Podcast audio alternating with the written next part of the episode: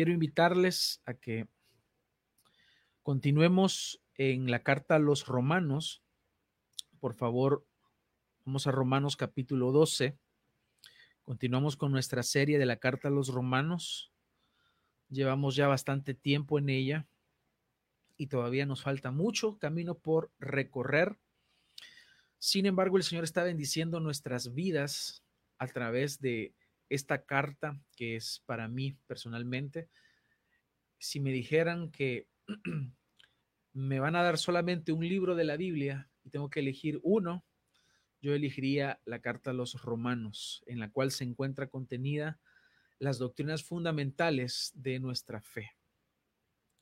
Así que nos hemos ya adentrado a la segunda parte de esta carta, donde el, apóstol Pablo eh, muestra aplicaciones prácticas de todo lo que ya ha venido hablando.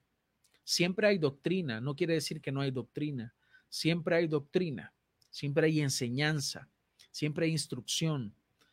Pero ahora estamos hablando también incluyendo cuestiones prácticas, no solamente doctrinales o teológicas, sino cuestiones prácticas que se ven en el día a día y que se ven constantemente en la iglesia. Vamos a leer desde el, desde el versículo 4 nuevamente y nos vamos a quedar en el versículo 7. Ahí vamos a trabajar en esta mañana. Dice Romanos 12:4, pues así como en un cuerpo tenemos muchos miembros, pero no todos los miembros tienen la misma función. Así nosotros que somos muchos, somos un cuerpo en Cristo e individualmente miembros los unos de los otros. Pero teniendo dones que difieren según la gracia que nos ha sido dada, usémoslos. Si el de profecía, úsese en proporción a la fe. Si el de servicio, en servir. O el que enseña en la enseñanza. El que exhorta en la exhortación. El que da con liberalidad. El que dirige con diligencia. El que muestra misericordia con alegría. Hagamos una oración para poner en las manos del Señor este tiempo. Amado Dios, te damos las gracias por este hermoso tiempo que nos permites tener, en el cual nos reunimos con las familias, cada quien en su hogar, para poder escuchar el mensaje, para poder adorar, para poder exaltar tu santo nombre.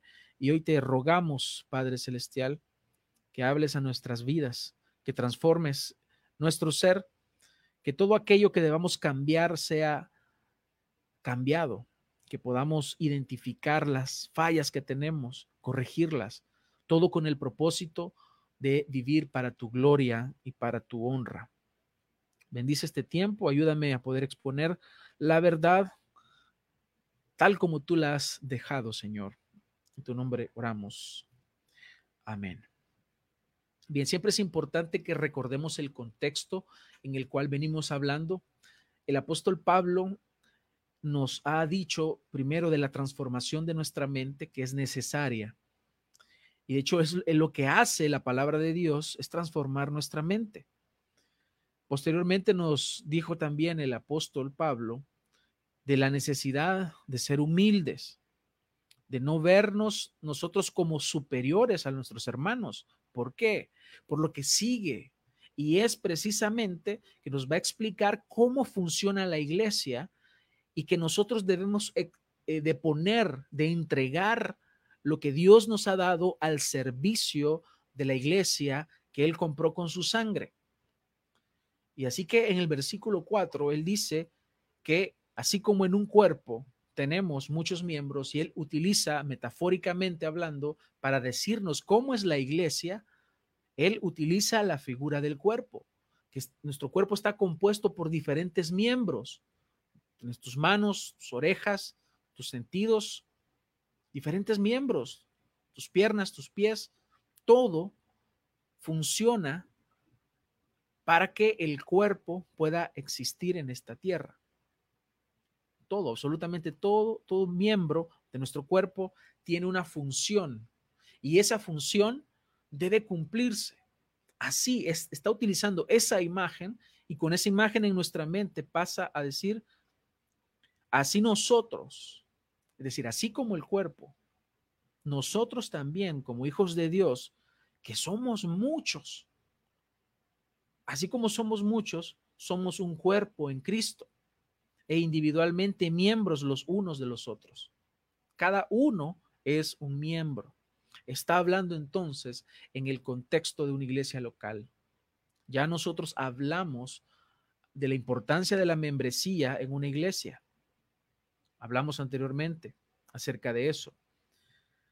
Y nos dice que cada uno tiene funciones. Y para ejercer esas funciones en esta nueva vida que tenemos en Cristo, el Señor ha dado dones, de los cuales hablamos también el domingo pasado. Y dice, pero teniendo dones que difieren según la gracia que nos ha sido dada, usémoslos. ¿Cómo difieren estos dones? Porque son diferentes. Hay diversidad de dones. Entonces, el propósito del apóstol en esta sección dice, usémoslos. Él quiere que pongas tus dones a trabajar. El Señor te ha dado dones a ti.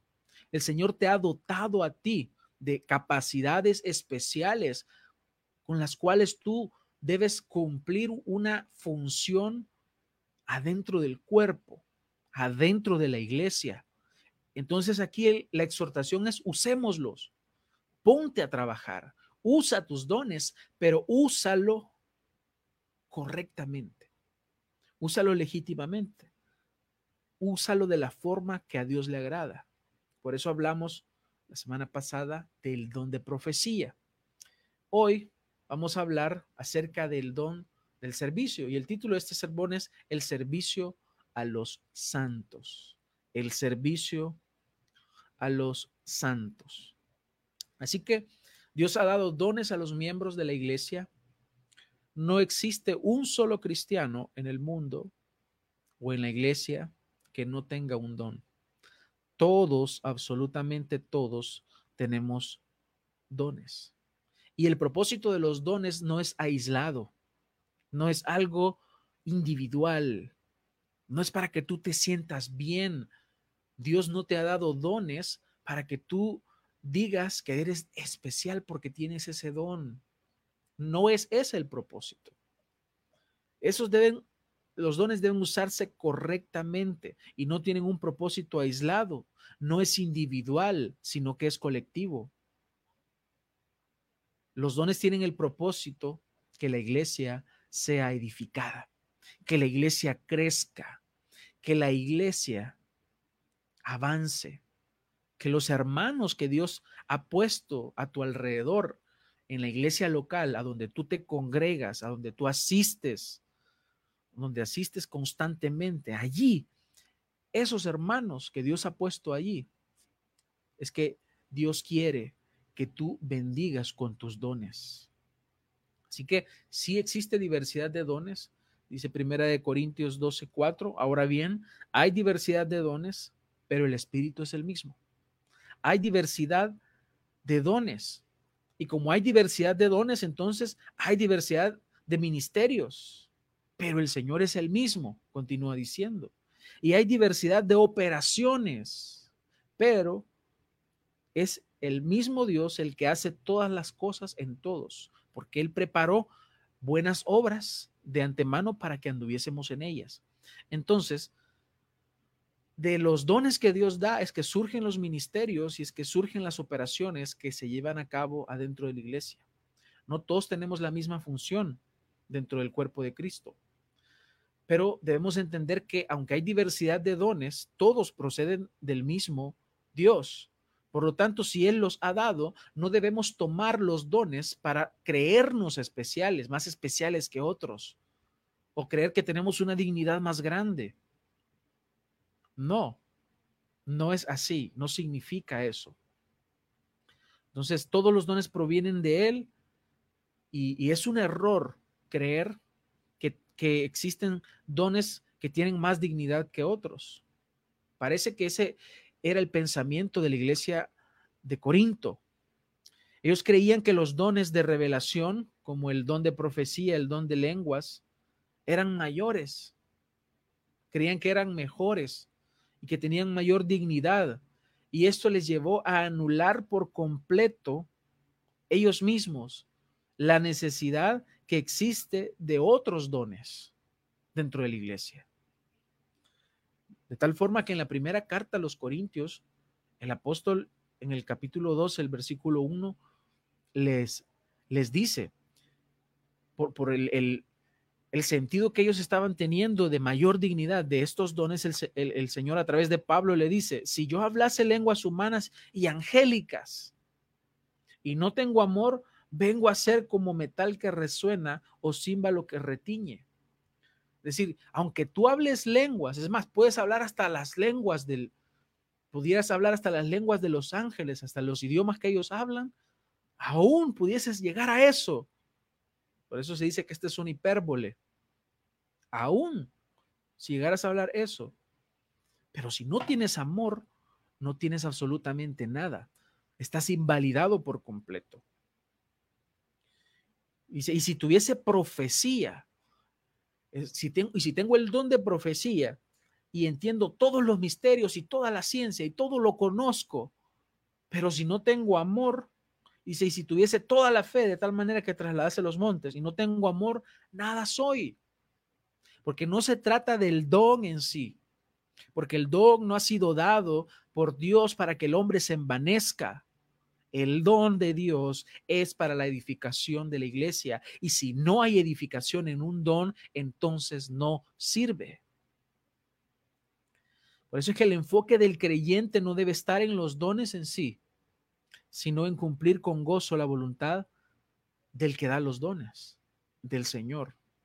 Ellos habían puesto su mirada en el don que habían recibido y se olvidaron de los mandamientos de Dios quien les había dado los dones. Efesios 2.10 nos dice que hemos sido creados para buenas obras, lo cual entonces significa que Dios nos capacita para que hagamos esas buenas obras, para que cumplamos y hagamos la voluntad del Señor, hagamos estas buenas obras, estas buenas obras que deben ser hechas por medio de los dones que el Señor nos da en el contexto de la iglesia. Entonces debemos entender que cada don es un acto de gracia y de amor para con la iglesia. Por lo tanto, cada uno de nosotros debe ejercer su don. Debes descubrir cuál es el don que Dios te ha dado. Tienes uno. Tienes uno, por lo menos uno, y debes ponerlo al servicio de la iglesia. Por lo tanto, cada uno de nosotros debe ejercer el don que ha recibido, pero este uso y esta ejecución del don debe ser legítimo y apropiado, dando gloria a Dios en todo tiempo. Si con tu don o en el ejercicio de tu don no estás glorificando a Dios, entonces lo estás utilizando erróneamente, que debes de glorificar a Dios. Es por eso que el apóstol Pablo en esta sección de la carta nos da el mensaje directo. Cada don debe usarse para lo que ha sido dado. Cada don debe usarse correctamente.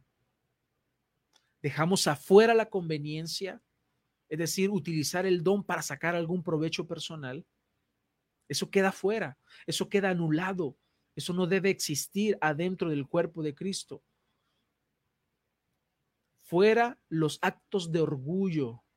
No debemos gloriarnos o envanecernos porque tenemos un don y dejamos fuera la manipulación en el uso de los dones, porque estos deben ponerse para la gloria de Dios y para la edificación de la iglesia.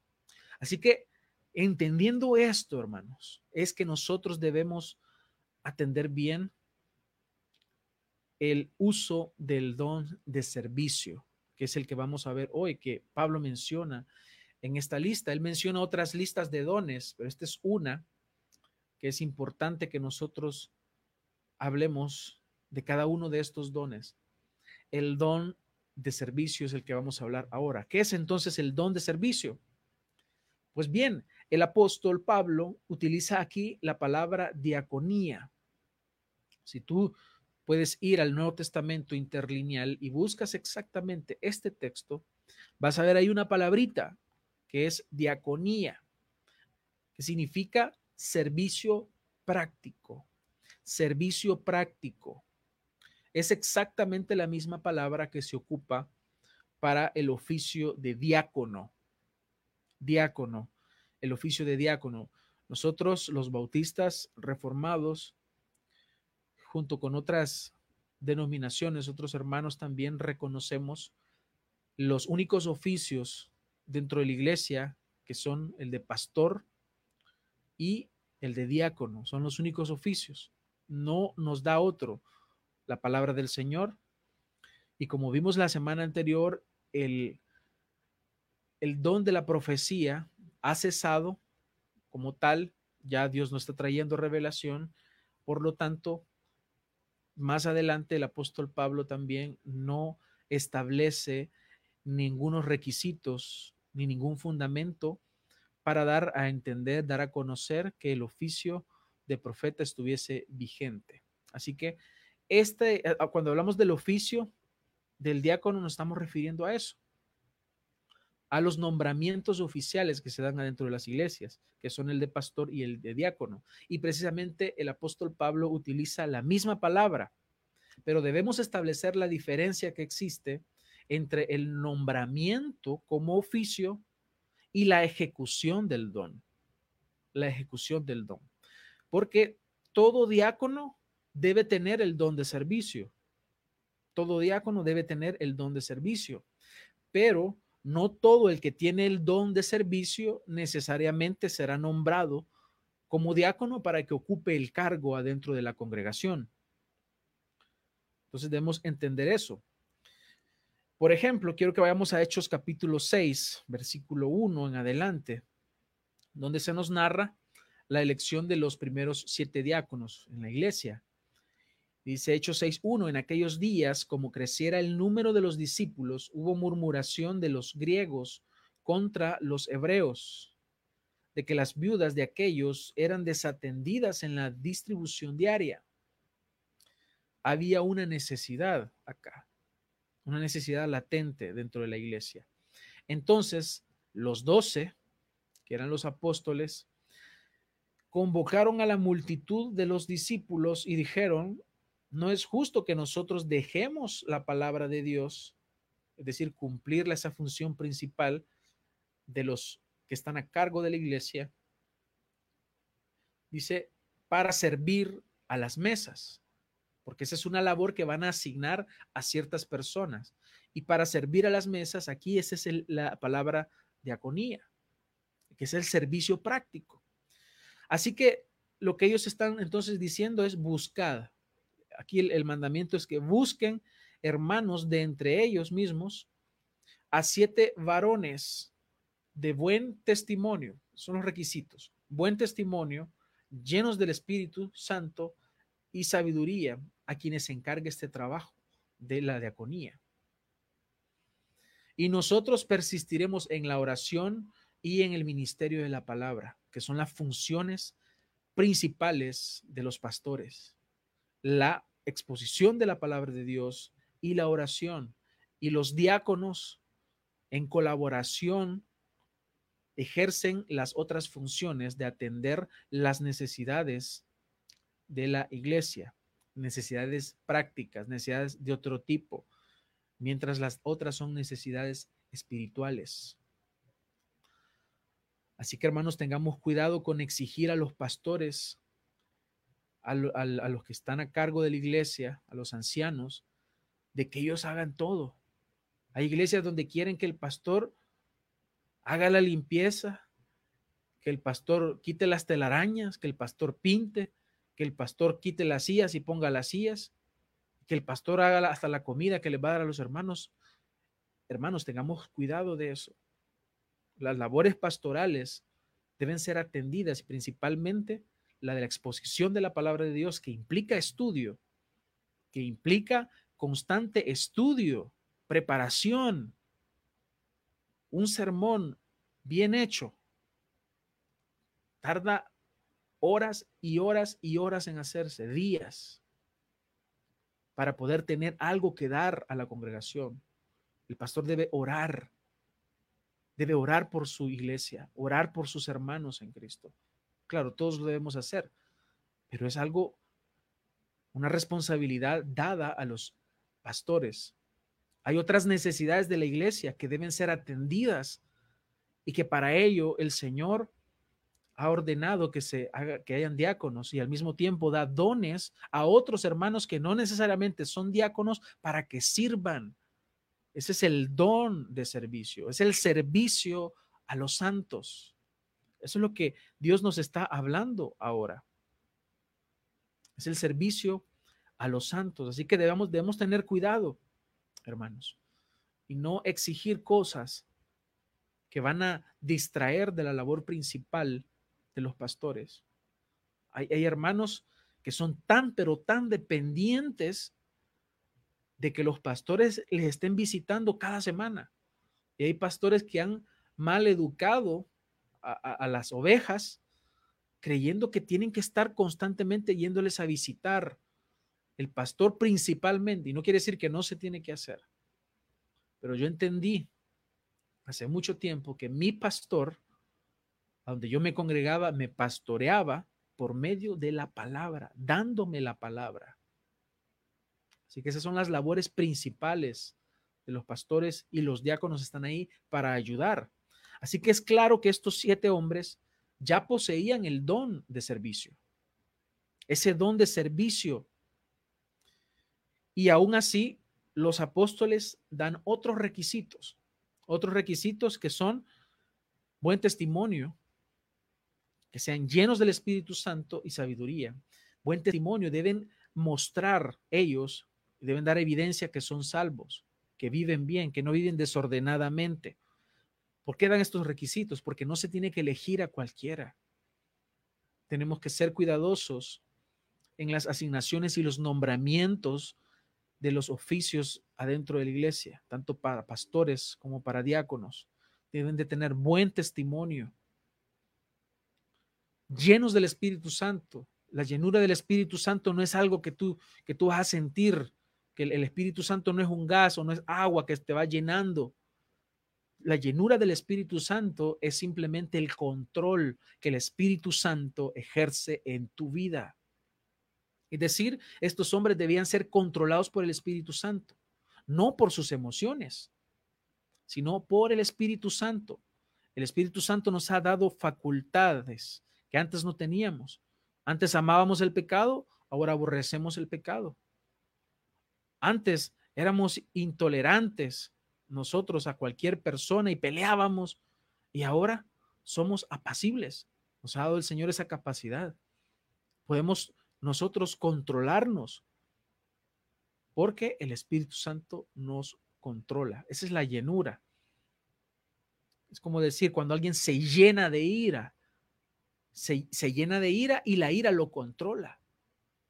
Y la ira hace que realice acciones malas, dañinas. Pero el que es lleno del Espíritu Santo es controlado por el Espíritu Santo y por el Espíritu Santo vive una vida que agrade a Dios y sabiduría. Obviamente, esta sabiduría es que se sujeten a los mandamientos del Señor y sepan vivir según el temor del Señor, porque el principio de la sabiduría es el temor al Señor. Así que en este ejemplo nos habla de un nombramiento oficial dentro de la iglesia y más adelante el apóstol Pablo nos muestra más requisitos para los, estas funciones que cumplen los diáconos. Ahora bien, en cuanto al don, el cual es dado a algunos hermanos dentro de la congregación de forma especial, tenemos un ejemplo más adelante en Romanos 16.1, ya cuando ese don es dado. Entonces, no estamos hablando, cuando hablamos acá del don del servicio, no estamos hablando del oficio de diácono, sino que Dios da dones especiales, ¿no? A hermanos dentro de la congregación y uno de esos dones especiales es el servicio. Y él dice en Romanos 16.1, os recomiendo además a nuestra hermana Febe, la cual es diaconisa de la iglesia de Sencrea. Ella tenía este don de servir. Este es el don. Aquí nos está hablando del don, porque ella era una mujer que servía. Entonces, ella era una servidora, alguien que tenía el don de servir. Y quien tiene un, el don de servir es alguien que tiene una convicción profunda, dedicada al servicio. Este es el don propiamente. Este es el don del servicio.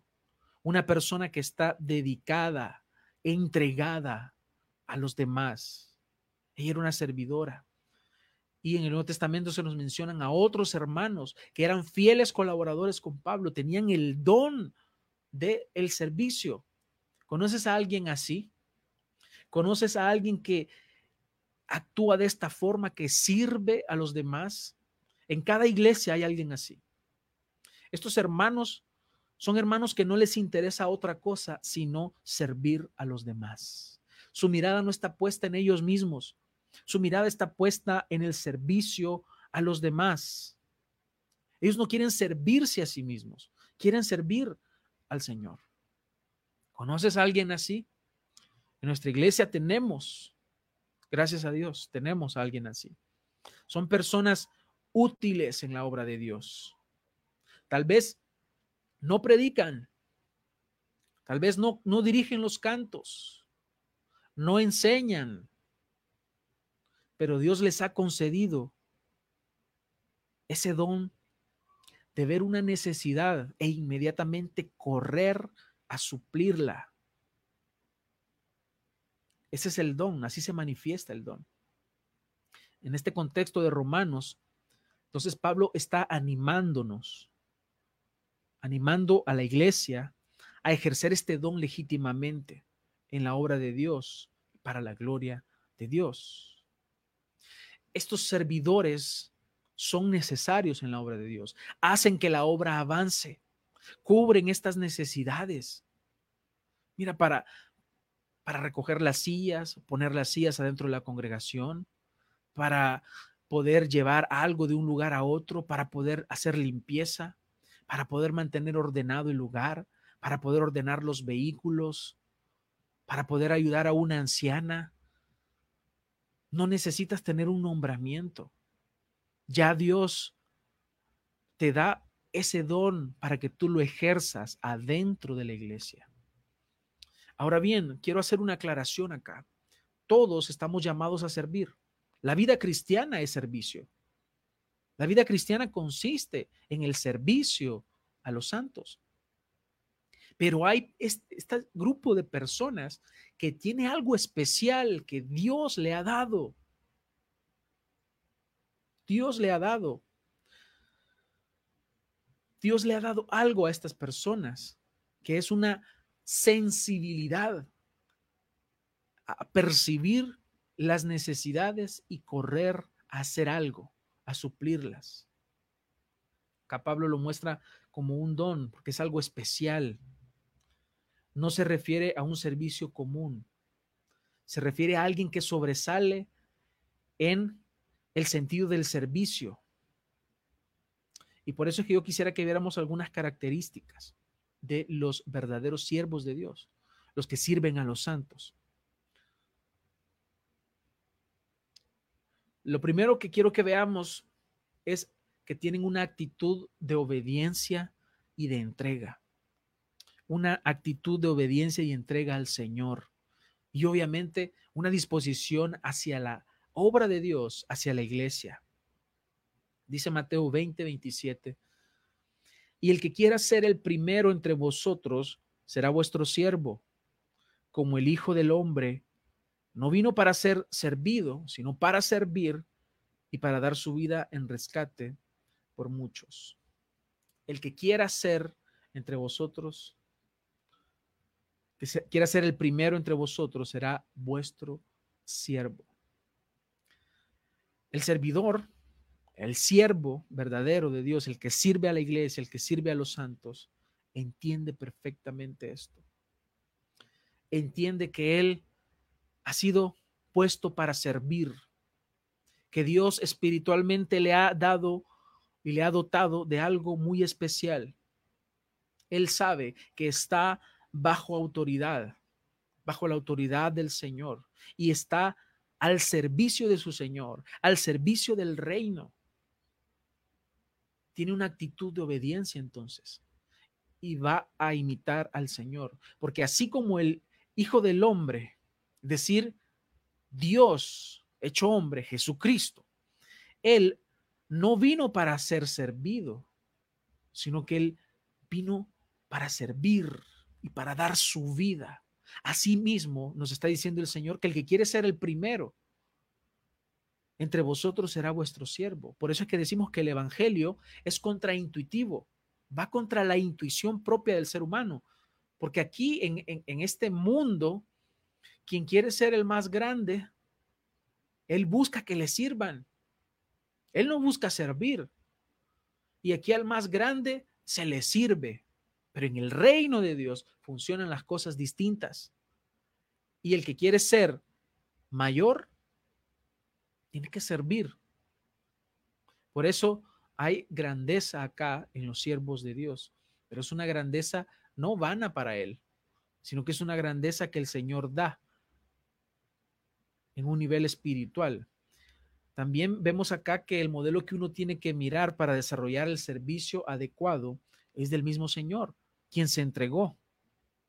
Él nos muestra que es algo sacrificado, que hay sacrificio, que hay entrega y que al mismo tiempo va a producir gozo. Porque si tú dices, ah, yo tengo el don de servicio, pero cuando te tienes la oportunidad de servir, te haces el de la vista gorda, te el del ojo pacho, o te haces el suizo, como decimos. Entonces tú no tienes el don de servicio, porque el que tiene el don de servicio ve la oportunidad, identifica la oportunidad inmediatamente y sirve. Cuando se le llama al servicio, lo hace con gozo, lo hace con alegría, porque sabe que está glorificando a su Señor, Así que su actitud es de total entrega a lo que Dios le llama en su palabra la muerte al yo. Esa es la muerte al yo, es la muerte a tu conveniencia. El verdadero siervo de Dios, el que tiene el don del servicio, él no está viendo, es que es mi día de descanso, es que es mi día libre, es que esas horas yo, yo las dedico a, a hacer esto, a hacer lo otro. No, es una total entrega siempre está dispuesto a servir, identifica necesidades y hace algo por la obra de Dios. Quiere decir que no es reactivo. Sí se le puede llamar a que haga un servicio, pero él siempre está adelante, busca, busca todo el tiempo cubrir las necesidades que hay. No reacciona, no espera que le digan qué hacer, sino que simplemente se pone a trabajar. Hay un ejemplo de alguien así en el Antiguo Testamento que quiero que busques por favor en Génesis 24, 15.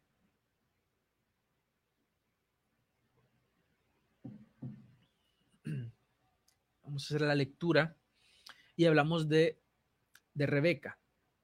Dice, y sucedió que antes de haber terminado de hablar, he aquí que Rebeca, hija de Betuel, hijo de Milca, mujer de Nacor, hermano de Abraham, salió con el cántaro sobre su hombro. La joven era muy hermosa, virgen, ningún hombre la había conocido. Bajó ella a la fuente, llenó su cántaro y subió. Entonces el siervo corrió a su encuentro. Este es el siervo que Abraham había mandado. Y estamos en el versículo 17.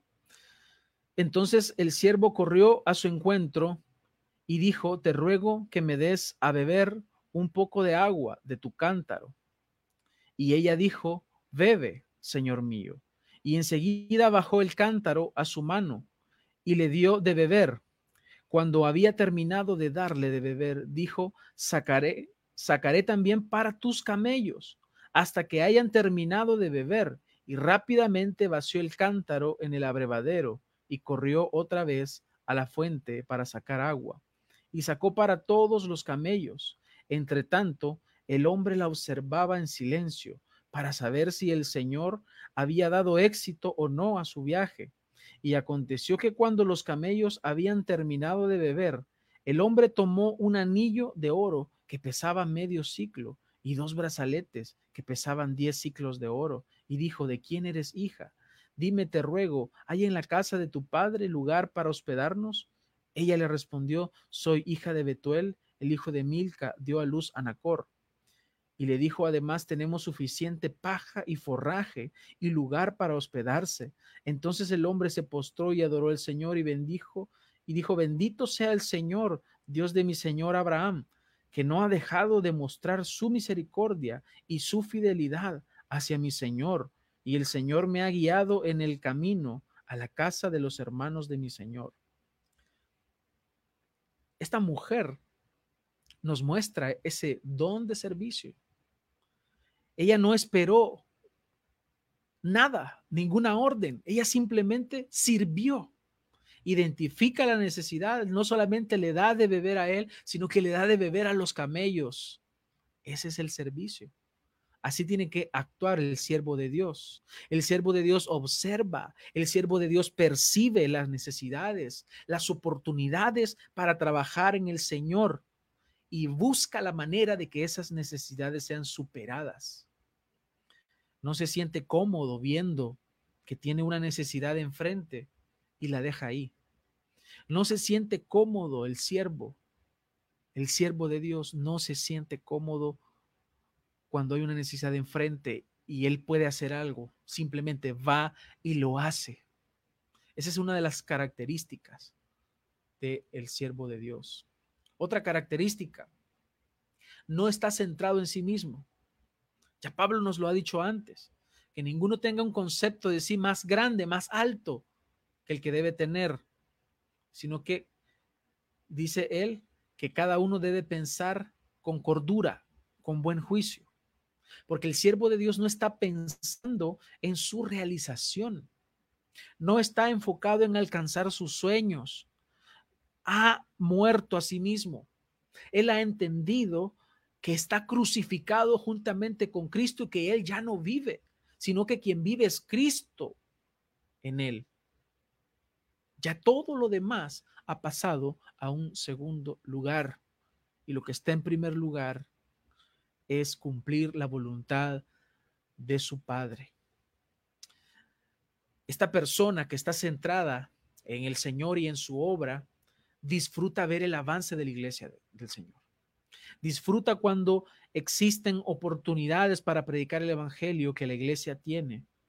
Y no tiene otro interés más sublime que ver que la palabra de Dios sea predicada, que la iglesia avance, que los hermanos tengan cubiertas sus necesidades, que la iglesia esté nutrida, que la iglesia pueda avanzar, que la iglesia crezca espiritualmente y tal vez numéricamente, según sea la voluntad del Señor. Pero Él sabe que está aportando para el avance de la obra de Dios con su servicio. Por eso es que Él disfruta ser útil para los demás. Son personas inquietas, son personas que sirven, son personas que ponen sus manos, que ponen sus bienes, que ponen lo que tienen para la gloria de Dios, para el servicio a Dios. Otra característica del siervo de Dios es que son incansables. Son incansables. Gálatas 6:9 dice, no nos cansemos pues de hacer el bien, porque a su tiempo cegaremos si no desmayamos. El siervo de Dios constantemente está trabajando para la obra de Dios. Y aunque puede haber fatiga, pero esa fatiga no le detiene. Sigue trabajando para la gloria de Dios, sigue avanzando él juntamente como avanza la iglesia, porque está poniendo a disposición lo que sabe hacer.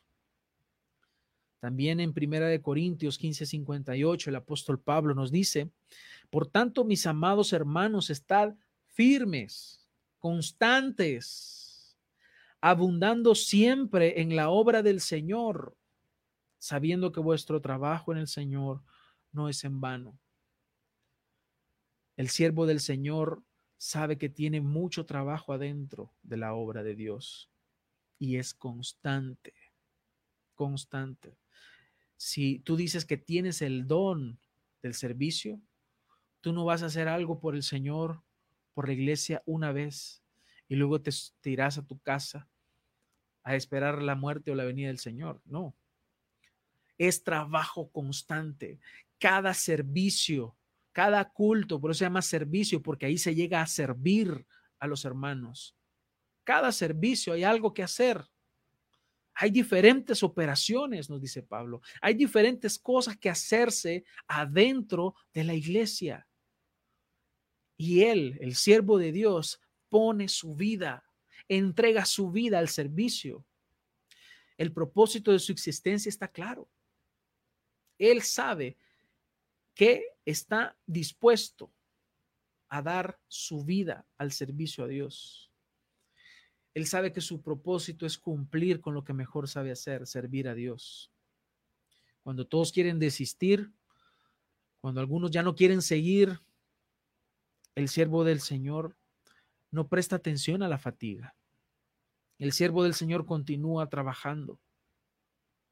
Dios espiritualmente le ha dotado de una capacidad que le lleva, que le arrastra, que le motiva e irresistiblemente para él es inevitable prestar el servicio a otros. Ese don le mueve, ese don le ayuda a centrarse o enfocarse en el propósito por el cual el Señor le ha llamado. Y no soporta que las necesidades de la iglesia no se atiendan. Es incansable. Así es el siervo de Dios. Otra característica es que anhelan la comunión de los santos. ¿Por qué? Porque es en la comunión de los santos, es en la congregación es en el servicio a Dios que se hace como iglesia donde Él presta sus servicios. Claro, esta persona puede prestar sus servicios en otro contexto, en un contexto social, en la comunidad, en el contexto laboral también, y generalmente así es.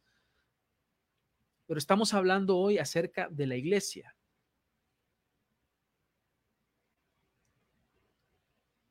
Un servidor, un siervo del Señor, sabe que su lugar es en medio de la congregación. Anhela y disfruta el congregarse. Ahí se haya completo, ahí se haya seguro. Y ahí es donde demuestra su amplia disposición para poner sus dones al servicio de Dios en la iglesia.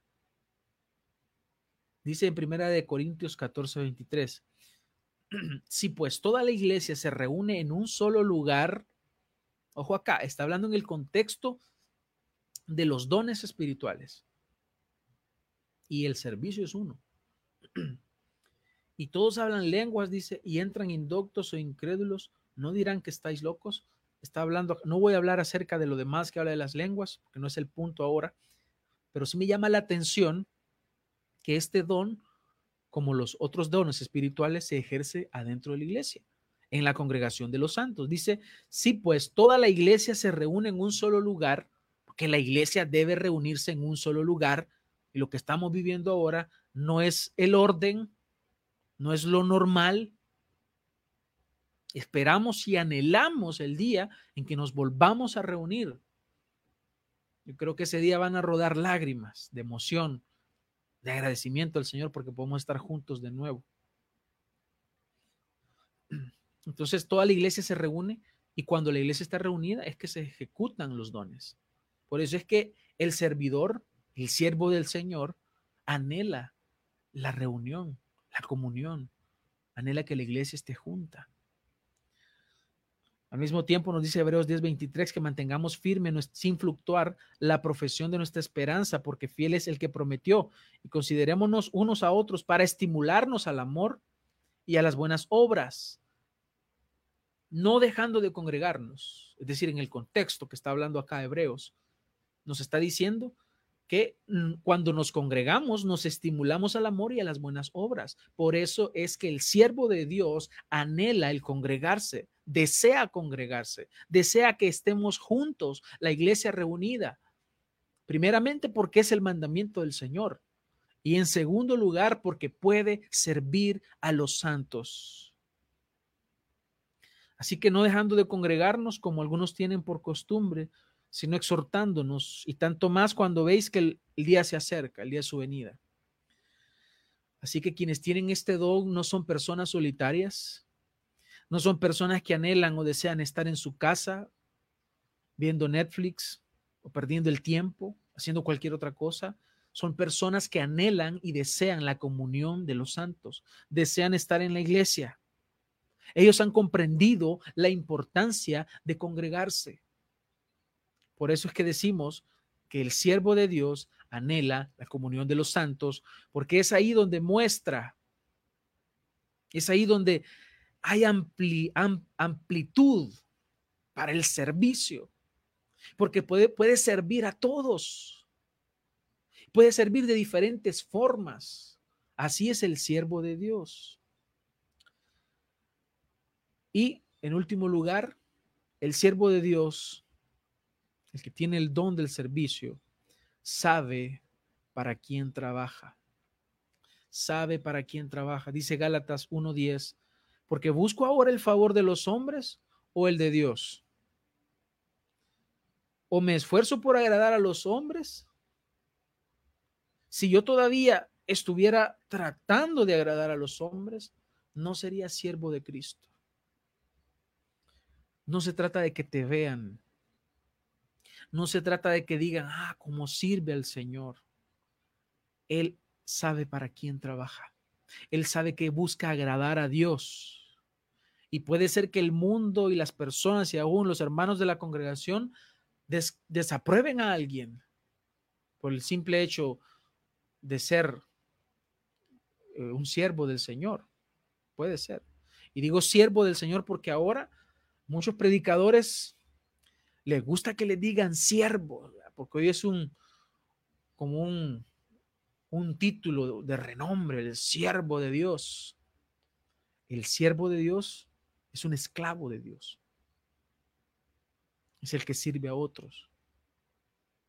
Es el que se entrega a otros. De estos siervos estamos hablando.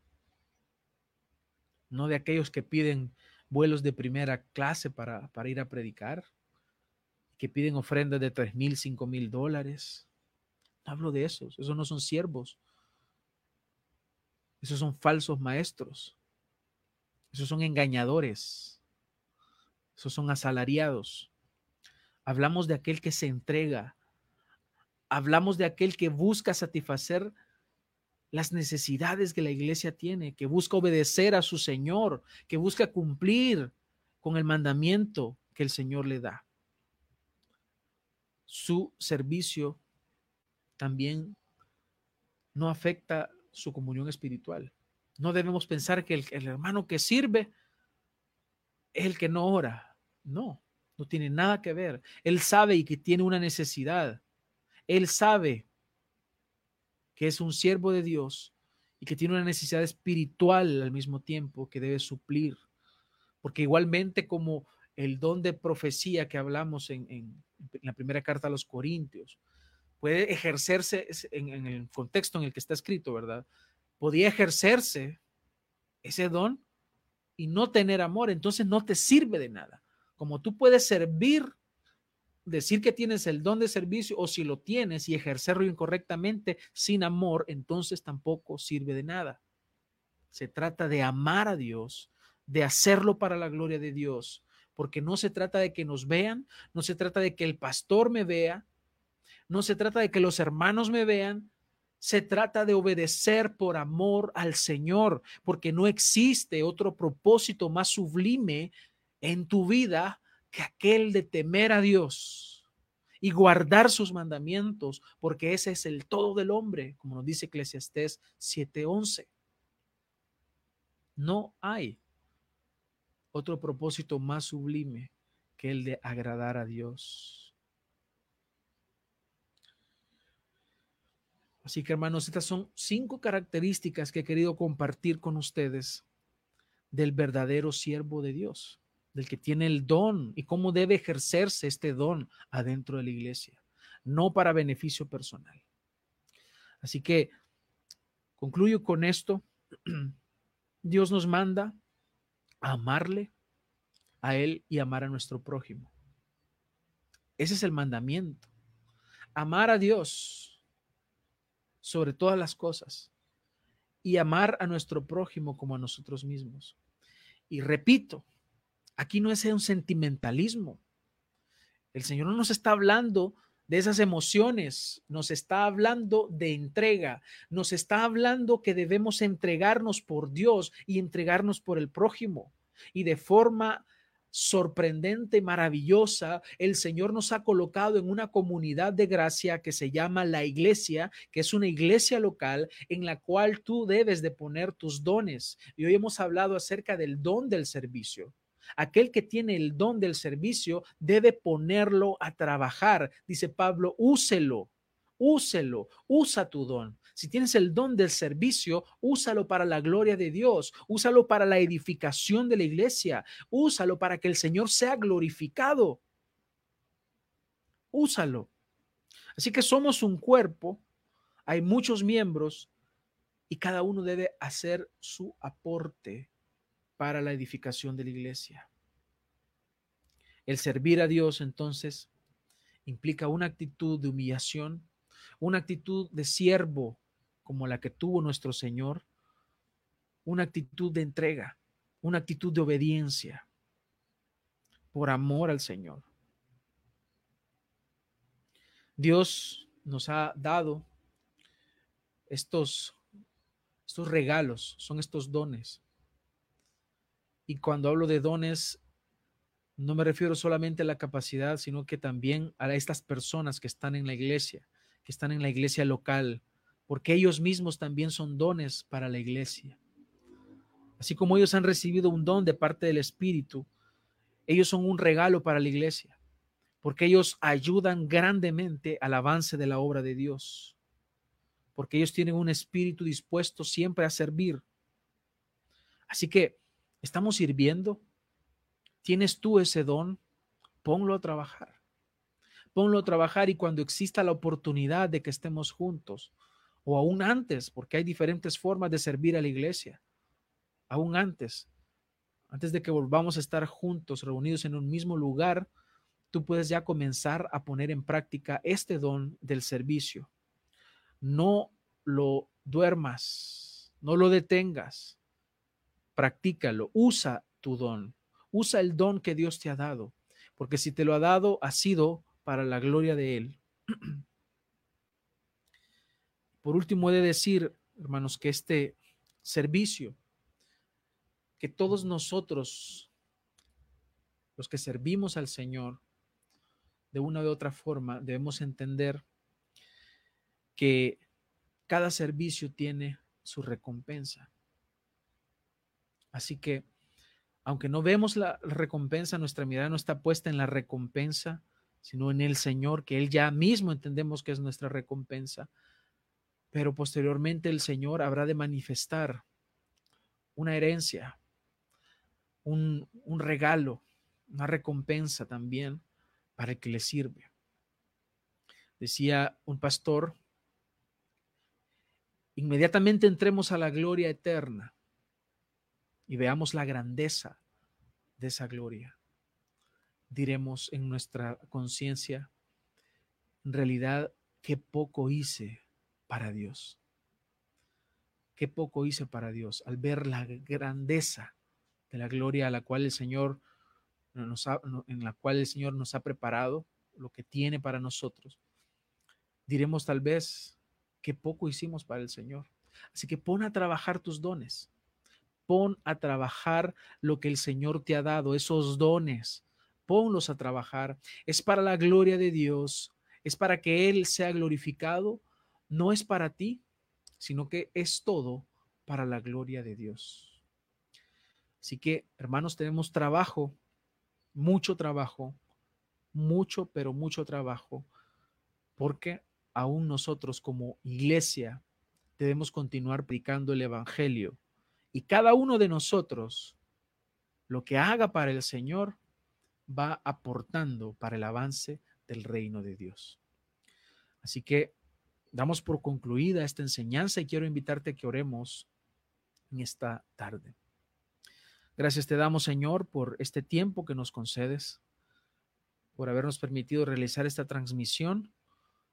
Te rogamos hoy, Señor, que puedas confrontar nuestra vida por medio de tu palabra y que nosotros pongamos en práctica lo que hemos aprendido, que si hay algún hermano, que estoy seguro que hay, que tiene este don de servicio, te pedimos, Señor, que lo ponga a trabajar legítimamente, correctamente, para gloria de tu santo nombre y no para su propia conveniencia.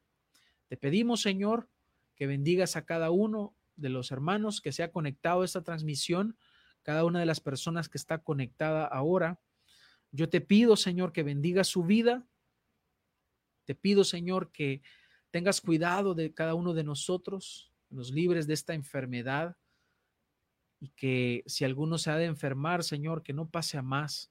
Sabemos que las complicaciones de esta enfermedad se dan en aquellas personas que tienen ya otras complicaciones, así que si alguien está con sus defensas bajas, que pueda fortalecérselas, que pueda, Señor, tener un buen sistema inmunológico.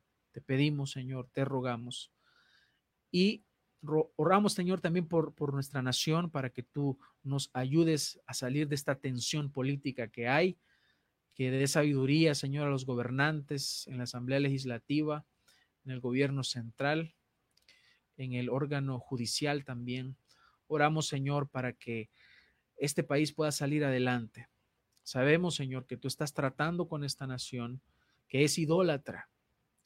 Así que te pedimos que traigas arrepentimiento, Señor, arrepentimiento a nuestra nación, a las personas que viven en este país, que se llama El Salvador, pero que te ha hecho a un lado a ti, Señor, para dar lugar a su pecado, a su idolatría, a sus deseos, a su orgullo. Ayúdanos, Señor. Guárdanos esta semana. En tu nombre oramos. Amén. Bien, hermanos, esto ha sido todo por hoy. Que el Señor les bendiga grandemente. Les pido que continúen orando, por favor, por nuestra nación, por nuestra iglesia. Y les pido que no se acostumbren a esta forma de que estamos haciendo las transmisiones. Esto no es lo normal. Esto es nada más una forma en la cual eh, estamos aprovechando estos medios para poder mantener esta comunión y seguir creciendo. Sin embargo, lo normal es la comunión de los santos. Eso es lo normal. Así que aunque el mundo diga, viene una nueva, un nuevo normal, una nueva normalidad, para nosotros no hay algo nuevo normal. Lo normal es la congregación de los santos. Así que oremos por esto y que el Señor les bendiga grandemente. Hasta pronto, mis amados hermanos. Que el Señor sea con ustedes.